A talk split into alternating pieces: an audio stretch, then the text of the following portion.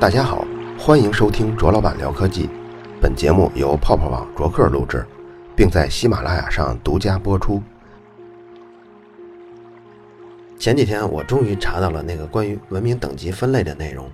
之前咱们在节目里曾经说过，其实正式的版本应该是这样的：它是由苏联的天体物理学家尼古拉·卡达谢夫在一九六四年提出的，叫卡达谢夫标度。用一个文明能够用来通讯的功率来衡量这个文明的技术水平。按照它的标度，一型文明能够调集整个地球的输出功率，也就是大概十的十五次方到十的十六次方瓦特。把这些能量能够用于在通讯中。二型文明能够把一颗恒星的输出功率用于通讯，多少呢？就是十的二十六次方瓦特。三型文明能够把一个星系的输出功率用于通信。就是十的三十六次方瓦特。那么我们地球现在是什么级别呢？就是零点七二型，也就是还一型还没达到呢。不过考虑到从一九零零年开始，我们还是零点五八型的文明，到现在已经变到零点七二，所以进步已经很快了。说不定再过几年，人类就能正式进入一型文明。咱们今天要聊的呢，是中国的科技发展水平。其实这是一个很大的话题。但是在详细说每一个细节之前，我们先给出一个结论来，就是中国现在的科技水平处于世界的第一集团，跟美国有明显的差距，但是同属于一个级别。详细的说，科学技术可以分为基础性的研究、应用性的研究、工业技术等等层次。不同背景的人呢，关注的内容是不一样的。咱们先从基础性的研究介绍。基础性研究成果绝大部分的情况下都表现为学术论文，发表在学术期刊上。科学圈以外的人呢，往往觉得能发论文是一件挺了不起的事儿，但其实论文跟论文之间的水平差距是很大的。科研人员对论文质量的重视程度远远超过了数量。那么，如何评价论文的质量如何呢？如果你对一个领域特别的熟悉，那你自然可以仔细看它每一篇文章，然后就能给出。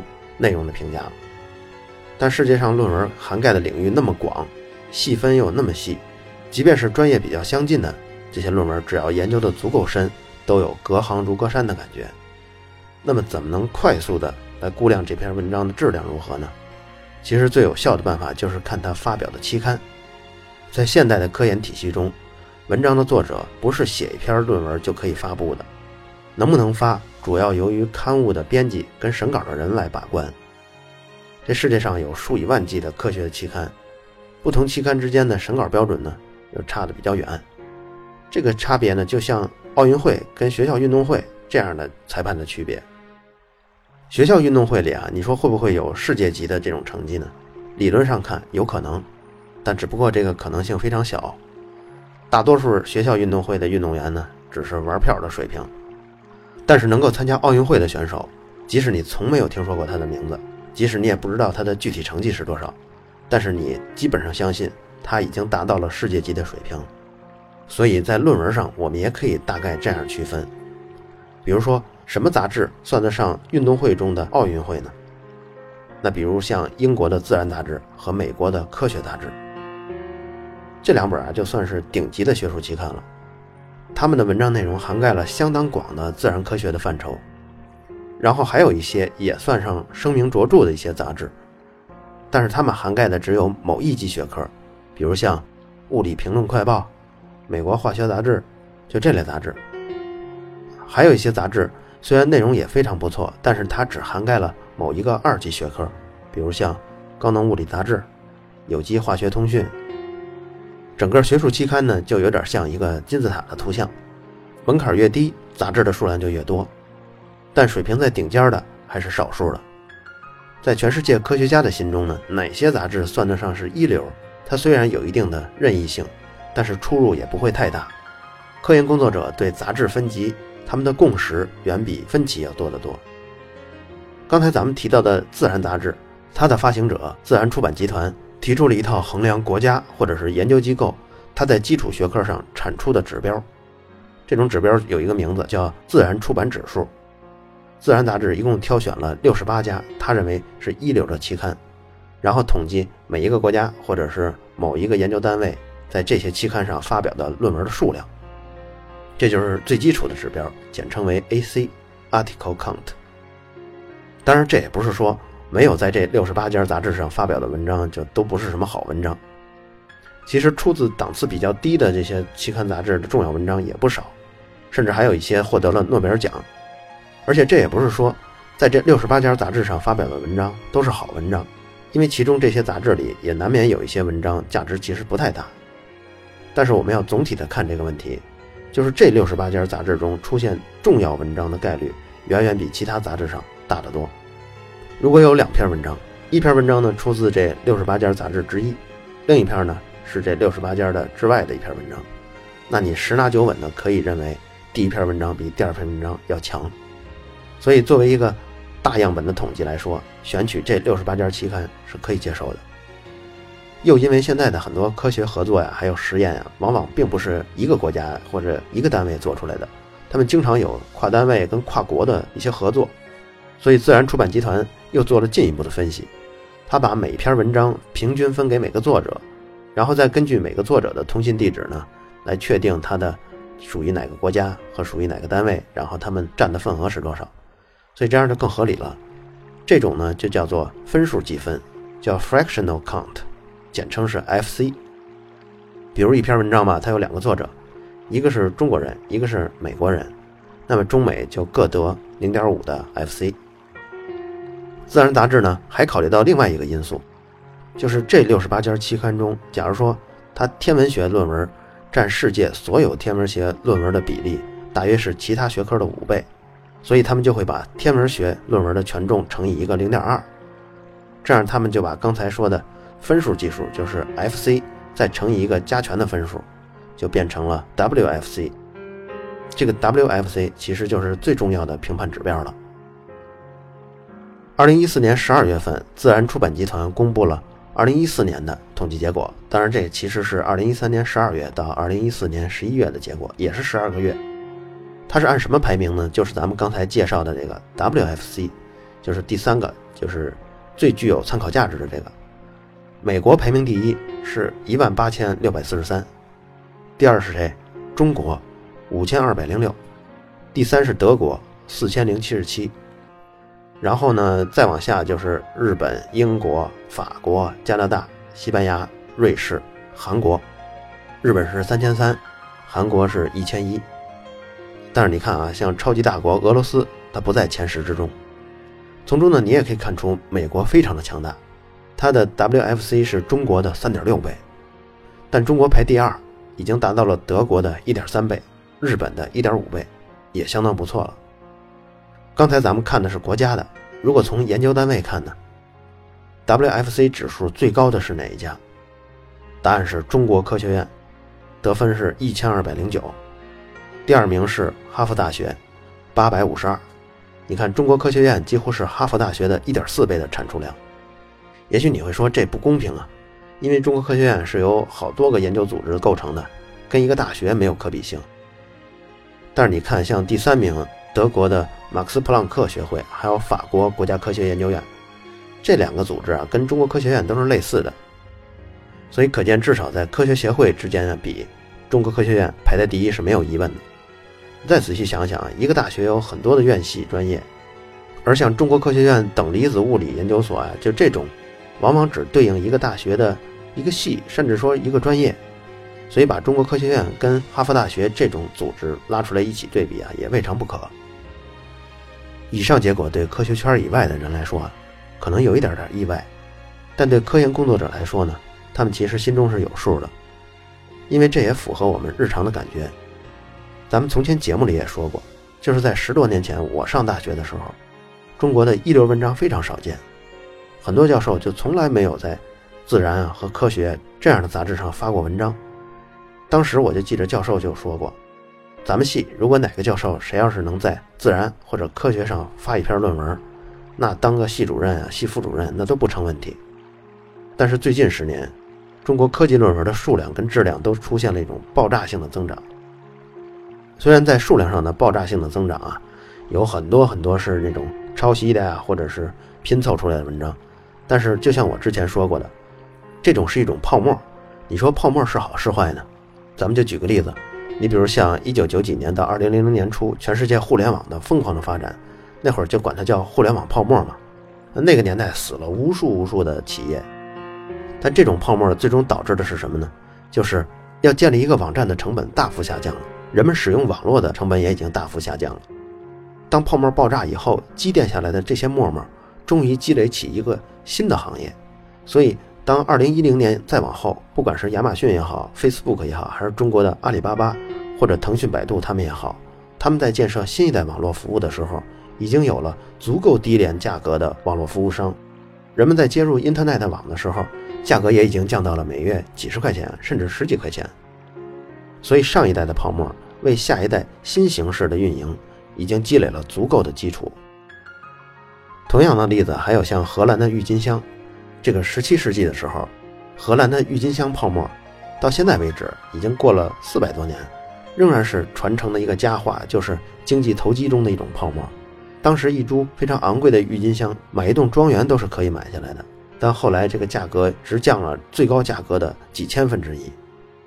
但四百年前这个疯狂的泡沫造就了什么呢？到现在为止，荷兰的郁金香产业已经占到他们国家对外出口总额的百分之三十，而且荷兰的郁金香也在世界上是最出名的。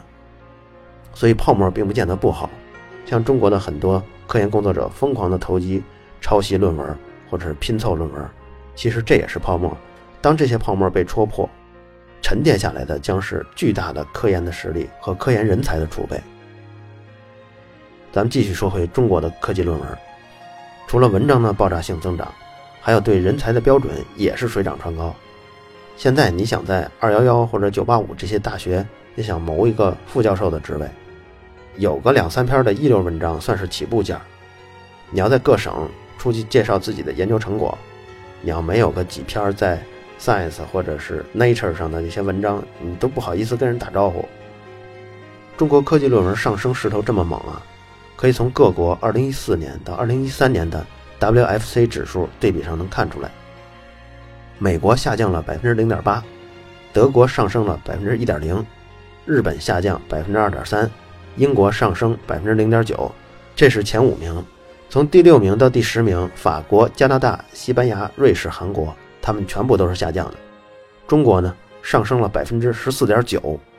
你看，中国上升的幅度高出了其他国家一个数量级，这是什么概念啊？如果能够继续保持这种百分之十四点九的增长，五年就会翻一番。比如说，中国今后一直保持十四点九的增长率，美国一直保持负百分之零点八的增长率，八点七年之后，中国就会赶上美国。自然出版集团的这个 WFC 指数，它是每月更新的。刚才咱们说的数据呢，都是到2014年12月份。那么，如果你要看2014年的6月份到2015年的5月份，在这个一年中，中国的 WFC 指数从5026又变到6318，这个增长是百分之二十五点七。如果按照这个速度呢，一年增长百分之五十八，这样下一年呢？咱们的这个统计数据就会达到七千九百四十二，所以咱们假如看到自然出版集团公布的二零一五年中国的 WFC，我估计可能是七千或者是八千的数字。对照的来看呢，美国的 WFC 是一万八千六百四十三，变成了一万七千四百四十八，下降百分之六点四。德国呢，从四千零七十七变成了三千九百三十九，下降了百分之三点四。所以半年的时间里，美国呢就是中国的从三点六倍下降到二点八倍，中国对德国的比例呢，从中国是德国的一点三倍扩大到一点六倍。这个变化是令人咋舌的。如果持续按照这个速度发展呢，中国在 WFC 这项指数上超越美国，就不是八点七年了，就是三年。所以咱们很有可能二零一七年就在 WFC 这个指数上超越美国。此外呢，还有一个大国俄罗斯，它是排在第十九位，这个指数只有三百三十八。中国是俄罗斯的十八点七倍。还有一个维度可以考察一下，咱们刚才说的 WFC 统计的是六十八个一流的学术期刊，但这些学术期刊的地位啊并不相等。比如像《射雕英雄传》里的裘千仞是高手吧，王重阳也是高手，但是你要让王重阳跟裘千仞比啊，那裘千仞简直白给了。在这六十八个一流期刊中，《自然》和《科学》这两本杂志是声誉最高的，而且在这上面发表论文难度也是最大的。所以，自然出版集团也给出了只限于这两个杂志的 WFC 指数，咱们可以把它理解为各国家或者各机构在顶级论文发表上的指数。从2014年6月份到2015年5月份，国家中最高的是美国860，然后是英国144。德国一百一十六，法国六十七，中国五十八，排在第五位。研究单位中呢，哈佛大学是最高的，七十五。你看，哈佛大学一个学校就能抵得上整个中国。中科院呢是十七，只排到第十五位。当然了，排名的机构对自己的国家呀，它都会有一个感情因素的照顾，而且其他国家，尤其像中国，它有一个语言文化上的冲突。其实有一些在中国研究档次算是很高的、很深的，水平也足够的，但是因为这些差异，并不能在自然和科学上发表。但是咱们呢，先不提，只是把这个数字摆出来。基础性的研究可以用刚才的科学论文的 WFC 这个指标来衡量。那么在应用上呢，就用专利的数量来度量。世界上五大知识产权机构是什么呢？就是欧洲专利局、日本特许厅、韩国特许厅。中国国家知识产权局跟美国专利商标局这五个局啊，处理了世界上百分之八十的专利申请，而且承担了专利合作条约大约百分之九十五的工作。从二零一二年以来，这五个局每年联合发布统计报告。今年的二月份，这五局发布了二零一四年的主要统计数据报告。专利呢，分为发明专利、实用新型专利跟外观设计专利这三类。这三类专利中，第一个就是发明型专利，这个是含金量最高的。所以这五个专利机构呢，主要统计的数据全都是发明专利的数据。在二零一四年中，这五局一共收到了二百三十万件发明专利申请，最多的是中国，九十二点八万件，占了百分之四十多。其次是美国，五十七点九万。日本、欧洲、韩国分别是三十二点六万、二十七点四万跟二十一万。而且这是中国连续四年夺得了发明专利申请量第一的位置。如果这个数字跟2013年比一下呢，来统计一下这个增速，中国也是最高的，达到了百分之十二点五。美日韩他们的增速分别是百分之一点三、负百分之零点七和百分之二点八。再来看发明专利的授权，就是说你可以申请啊，但是有些申请是不通过的，通过呢就有授权了。这五局一共授权了九十五点五四万件，其中最多的是美国，三十点一万，占百分之三十一，其次是中国，二十三点三万，日本、韩国分别是二十二点七万跟十三万。如果再统计增速呢，中国增速还是最高的，增加百分之十二点三，美国增加百分之八点二，日本减少百分之十八，韩国增加百分之一点九。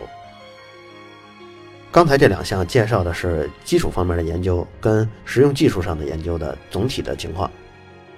接下来呢，再来看一下研发人员和经费吧。国家在研究上投入的人力跟物力啊，科技部出版的《中国科技人才发展报告（二零一四）》这个统计啊，二零一三年我国研发人员总数是三百五十三点三万，超过美国，居世界第一位。二零一四年，中国的研究和测试发展经费一共是一点三万亿元，比二零一三年增加了百分之十二点四，占国民生产总值 GDP 的百分之二点零九。如果兑换成美元呢，就相当于两千一百五十亿美元。世界银行的数据，如果咱们统计刚才 WFC 排世界前十的这些国家，那么他们国家的这个研发的经费占国民生产总值 GDP 多少呢？美国是百分之二点七九，德国是百分之二点九二，日本百分之三点三九，英国百分之一点七二，法国百分之二点二六，加拿大百分之一点七三，西班牙百分之一点三零，瑞士百分之三点四一，韩国百分之四点零四。所以从这看啊，中国在这前十名里处于中等偏下的水平。但是因为中国这 GDP 体量太大了，仅次于美国，超过第三名日本两倍。所以，中国在研发上的投入啊，在世界上肯定是处于第二位的，这个量接近美国的一半。二零一四年，世界经合组织发表的一个工业技术展望，在这个展望中预测的中国的研发支出在二零一九年前后将会超过美国，跃居世界第一。说完这个研发的方面呢，咱们再来看看工业技术水平。第四代战斗机中啊，美国已经有两架已经服役了，就是 F 二十二跟 F 三十五。中国第四代战机只是在实验中，是歼二零跟歼三幺。美国的航母呢，一共有十一艘核动力航母，中国呢只有一艘买来的瓦良格，后来改建成辽宁舰，它是蒸汽动力。不过据说中国的航母正在建造当中。卫星导航系统呢？美国有 GPS，中国有北斗。导弹防御系统，中美两国都有。导弹打卫星的功能呢？中美都有。弹道导弹打航母，这个只有中国有。有源相控阵雷达，中美都有。预警机，中美都有，不过中国的稍微先进一些。超高音速飞行器，中美都在做实验。空间站里呢，美国、俄罗斯还有十六个国家，他们共用的是国际空间站，中国单有一个天宫。太空探索这个方面呢，美国是探测器登陆火星，而且发射的很多飞行器已经飞出了太阳系。中国到现在呢，只有登陆月球的计划。芯片呢，美国有英特尔、AMD，中国有华为的麒麟和龙芯。操作系统，美国有 Windows、iOS、安卓，中国好像还没有什么像样的替代品。通信方面，美国有思科，中国有华为和中兴。搜索引擎上，美国有谷歌，中国有百度；电子商务上，美国有亚马逊，中国有阿里巴巴和京东；社交媒体上，美国有 Facebook、Twitter，中国有微博、微信；汽车上，美国有通用、福特、克莱斯勒，中国惨一点，呃，奇瑞啊、吉利、长城；电动汽车方面，美国有特斯拉，中国有比亚迪；手机方面，美国有苹果。中国有华为，高铁方面，美国还没有，中国的铺设里程占全世界的一半以上。大型飞机，美国有波音，中国的商飞正在研制 C 九幺九，还没有实际量产。液晶显示器，美国几乎没有，中国有京东方。这个名单啊可以列非常长，但基本的特点就是大多数的领域美国领先，但美国跟中国的差距在缩小，极个别的领域中国领先。比如像预警机啊、火力发电，但是有一些领域美国占压倒性的优势。如果你要是放眼全球来看，能在几乎所有的领域跟美国有正面对抗，而且还互有攻防的，世界上只有中国一家。比如像西方其他国家吧，德国什么的，它由于国家的体量小，或者是一些政体的原因，他们在第四代战斗机啊、搜索引擎啊、电子商务、社交媒体，可能有一些就放弃了。你像日本放弃的就更多，比如像导航、大型飞机。俄罗斯呢，它是重点抓军工领域，其他领域中呢，大部分都退出了。所以要真的选出有一个国家在每一项竞赛中都没有缺席，全球就独一份，只有中国。有个现象啊，值得讨论，比如说有一个选手，他只参加了那么几场比赛，然后取得了好成绩，人们一般都是称赞他，比如像几年前刚出道的孙杨或者是刘翔。假如说还有一个选手，他参加的项目啊非常的广，在大部分赛场上你都能看见他，他都能排到前十以内，或者甚至是前五之内。但是他呢就经常遭到人的诟病，比如说，比如说短跑你怎么不如博尔特呀？跨栏不如刘翔，跳远不如刘易斯远，拳击打不过周世明，太弱了吧？其实中国呢就是这种情况，大家批的是什么呢？比如说汽车不如德国，芯片不如美国。机器人不如日本，液晶不如韩国。那这种批评的背后啊，意思是应该在每一个领域都能拿到第一、第二，否则呢就算失败。其实除了美国以外，任何国家都不可能在所有领域都是第一，这是一个脱离实际的要求。咱们随随便便就可以举出一些，比如德国的社交媒体就不行，美国的高铁就不如日本，日本的手机不如韩国，韩国的太多太多东西都不如中国。他们是不是也应该痛心疾首地反思一下呢？不过刚才说的这种脱离实际的要求啊，也有它正面的作用，那就是中国人民心里的这种高度的自我期许。也许咱们一直有着这种唐宋元明清的这种上国的荣光，知道自己曾经在历史上全面领先过，就像现在的美国。所以面对任何困难，我们总是认为内因是主因，自己搞好了就没有过不去的坎儿。这也算上大国的一种自信吧，而且是一种盲目的自信。对于很多小国来说，可能很多人都体会不到，因为没有生活在那种很小的国家。比如，我记得我在意大利的时候，曾经实习，跟一个同事一起回市区，我们俩坐公交车，我们互相介绍嘛。我说我中国的，我在这上大学，我在公司研发部实习什么的。然后他也介绍嘛，但是他在说自己的国家的时候，他先没有说国家，他说我来自那个地方，你可能没听说过，呃，那个国家很小，叫萨尔瓦多。哎呦，我当时还脑子里一时懵，这萨尔瓦多是在东欧啊，还是在中美洲啊？我还真是拿不准。当时情况也有点尴尬，你说人家都说出自己的国家了，结果你到现在你还都没听说过。你看他甚至在介绍自己哪国人之前，先要补充一句，你可能没听说过，先要补充这个。所以对于一些小国来说，不光有这样的不自信，甚至还有整个国家的命运都不能自己决定，整个国家有时候会被一下扫平，或者整个民族一下消失。大国的这种自信呢，虽然有一定它的盲目啊，或者是不合理啊。但是还是有价值的，比如像基辛格在《大外交》这本书中曾经说过，大事业往往需要一点天真去推动，盲目的自信总比盲目的自卑要好得多。这种自信是超级大国人民必备的底蕴。关于中国的科技发展呢，这期就先介绍到这儿，之后还会有第二期。在这期节目的最后呢，我们说一个题外话，就是我的好兄弟刘川。他自己做了一个苹果设备的维修服务，咱们在之前有一期修手机怎么才能不被骗，请过他们的团队来。现在他们团队呢有一个活动，也算福利吧，就是一块钱给 iPhone 四代和五代的手机换电池。因为换这一个电池啊，不管是淘宝还是在哪儿，价格都远远高于一块钱。所以我觉得虽然是一个广告，另外也给大家提供一个福利。也许有些人使用手机时间啊并不到两年。但是，一块钱换一个原装的电池呢，其实也是一个有备无患的选择。